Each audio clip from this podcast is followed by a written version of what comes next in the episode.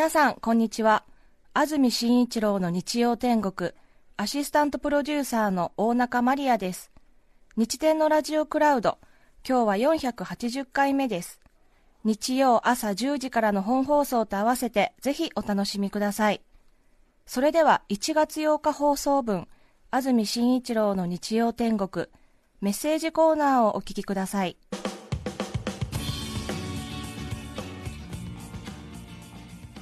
さて今日のメッセージテーマはこちらです。2017年私の目標。他のラジオ番組でも今年の目標というテーマでいろいろお便りを紹介しているのを聞いて、ええね、なるほどなるほどと思いましたがアメリカバージニア州北の火薬庫の女王さん40歳女性の方ありがとうございます。ありがとうございます。アメリカバージニア州。バージニア州ってどこなんですか？どこなんだっけ？うんごいですね。今年の目標日常会話でかっこよくアブソリュートリーを言えるようになることです。絶対的にってことですか、ねまあ、完全にとか。そうですね、うん、サートゥンリーみたいなことですよねそね。それよりも強いんですよね、もちろんその通りアブソリュートリーで言えたらちょっとだけ話せるようになったのではと勝手に思い込んでいる私、しかしアブソまでしか発音ができずその後舌がついていかないのです、今年は舌を鍛えこれっていいんだよねって聞かれた時にアブソリュートリーって言いたいんです、そう、もちろんね多分日常会話は英語なんでしょうがその中でもやっぱりアブソリュートリーっていうのがかっこいいんですか？映画とかにも出てきますもんね。ああそうですか、えー、えー、アブソリュートリー、えー、そうですね。AB で始まりますんで受験英単語で必ずね最初の方に出てきますよね。アブソリュートリー。そうですね。私は一回も使ったことないですねアブソリュートリー、加須市の猫さん41歳女性の方ありがとうございます。ありがとうございます。2017年私の目標それは子離れです。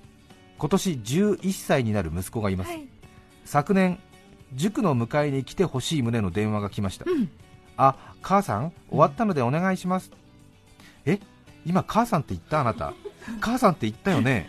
いつかはそんな日が来るとは思っていたけれど今日なのね。間違いなく今母さんってプープープー電話が切れました。私うっかり取り乱してしまいました。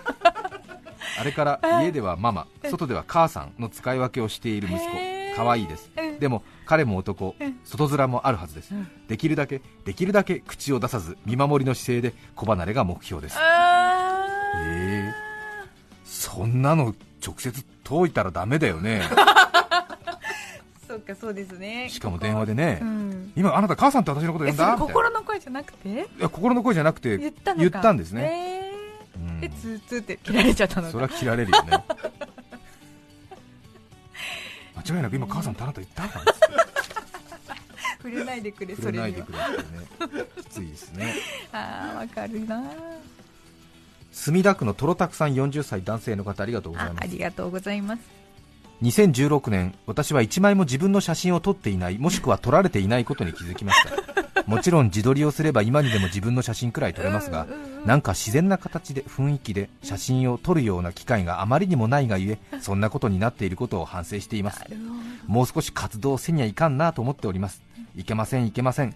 だんだん人付き合いが億劫になってきておりまして同窓会のようなものにも適当に断っていたら誘い自体なくなりましたとはいえそこに行く気合がまだそこまで入りません。40独身正直同級生の子供の話とかに入れないしついていけないんですよ、うんうん、現在お付き合いしている女性もいませんしこうやって誰も写真を撮ってくれない環境になっていくんですね。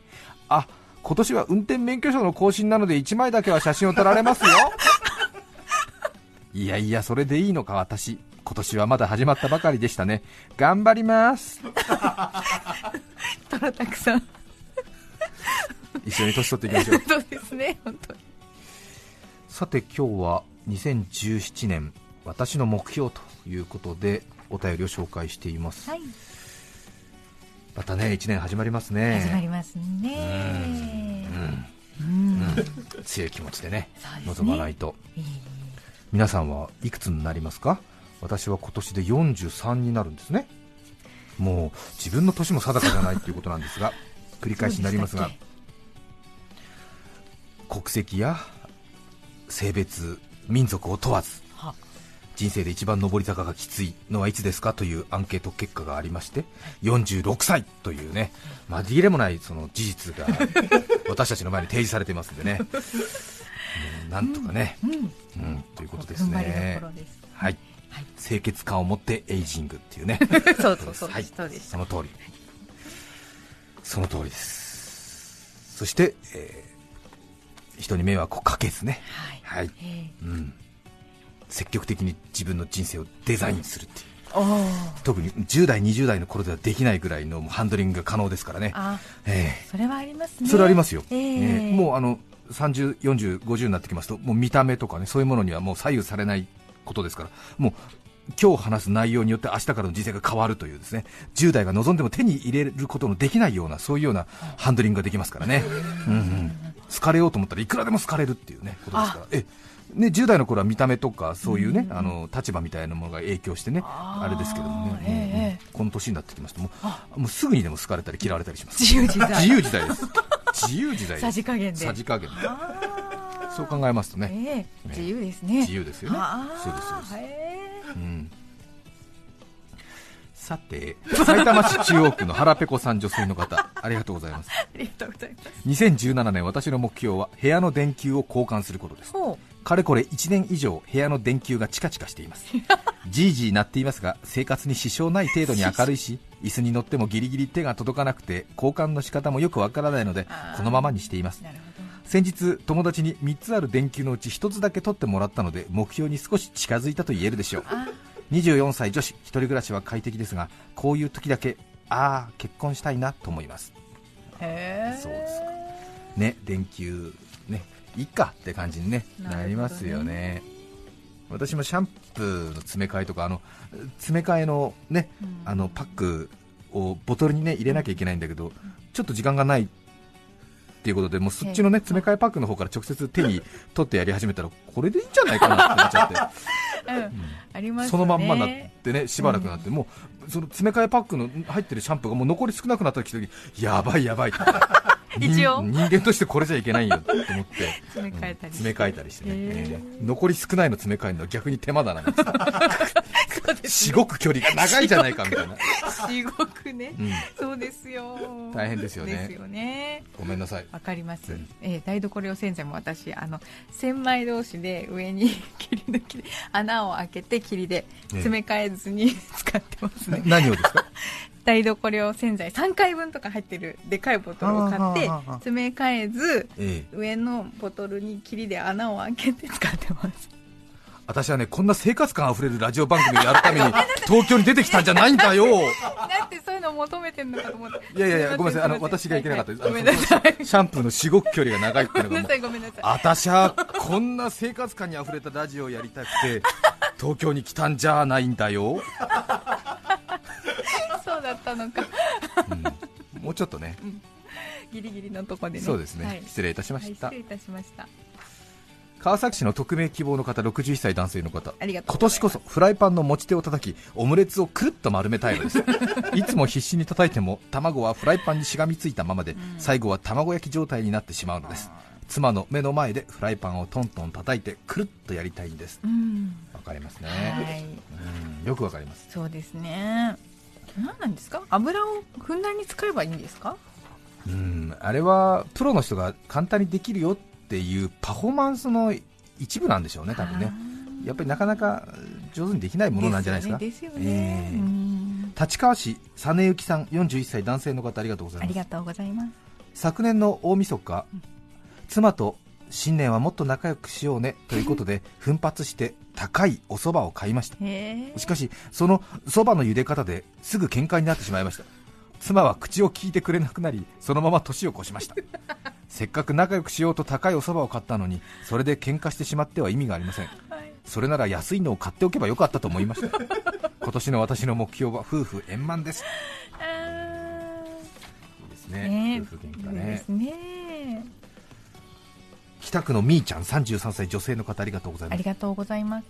私は年賀状にいつも一言添えているのですがはい。今年は年月が過ぎるのはあっという間で子供の成長は嬉しいものの過ぎ去った月日にゾッとしてしまいますという一文を書き添えてしまいました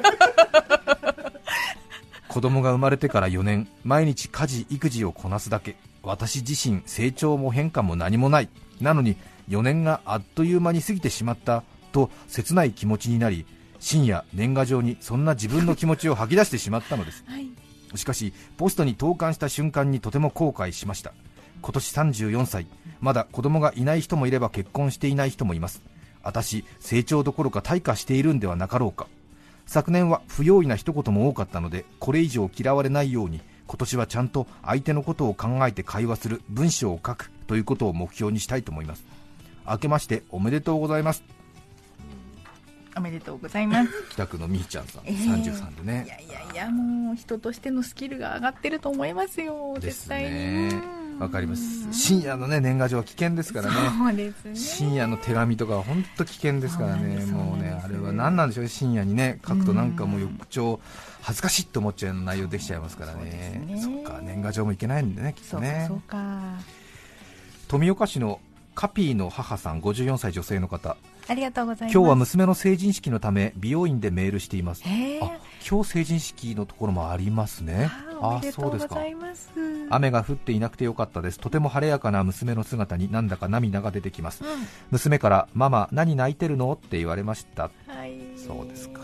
子育てお疲れ様でしおた疲れ様でした。2017年私の目標今年は家族に対して優しく話すことを目標にします。はい他人にはとても人当たりが良い私ですが家族からは普通に話しているにもかかわらずたびたび怒っていると言われてしまうので、うん。身近なところから見直したいです、その通りですね。そう。ねえそう。ちょっとね外でバリバリ働いてる人家に帰ってねちょっとね厳しすぎるって嫌いありますからね、これなかなか治らないんですね。難しいんですよね。栃木県高根沢町成尾さん47歳女性の方ありがとうありがとうございます。今年の目標は鼻を優しく噛むことです。最近あなた思いっきり鼻噛むよねと何人かから言われます。アレルギーもあったりして人よりよく鼻を噛む方かと思いますがえ噛み方なんて皆同じものと思っていました。が気にしてよく周りを見てみるとそうでもありません。あ。私の向かいに座る若い同僚は女性の方ですよね、うん。私の向かいに座る若い同僚は静かにささやくようにスルスルと噛んでいますそして彼女は普段もささやくように会話をします。控えめで可愛らしい感じです。上品です。我が身を振り返るとすっきり感優先で思いっきり噛んでいます。私3日に一度は入浴中に鼻血を出しています。あ温まっていい気分でいるとツーッと鼻血。はい。どうしてかしらと思っていましたが鼻の粘膜が痛むほどに強く激しく普段から噛んでいるということなのか、うんうんうん。とはたと気づきました。というわけで今年は健康のためにもはい。優しく噛むことにします。可愛らしく上品になるはずです47です。楽しみです。えうんー、そうそう耳のためにもね優しく噛んでくださいって私も言われたことがあります。ええ。耳が真空状態になりすぎちゃうからって言って。ちょっとね強くやって耳やっちゃう人いますもんうんね、うんうん。でも激しくねやった時の爽快感はありねますよね。変え難いですよね。うんしかもねちょっとあの詰まってないでもうスルスルって私もともと蓄能の毛があるもんですからね。あの出る時はもう出し出し切ってやろうじゃねえかっていう感じになりましてね。ものすごい勢いでもうザサーっていうもう えー、みたいな。東京に出てきてこんな話でいいんですか？あ私はねこんな生活感のあるラジオ番組やりたくて東京に出てきたんじゃないんだよ。1月8日放送分安住紳一郎の日曜天国メッセージコーナーをお聞きいただきましたそれでは今日はこの辺で失礼します。安住紳一郎の日曜天国。鳥年がスタート。色とりどりに一人一人取り留めないこととりあえず取りまとめて今年もよろしく。TBS ラジオ954905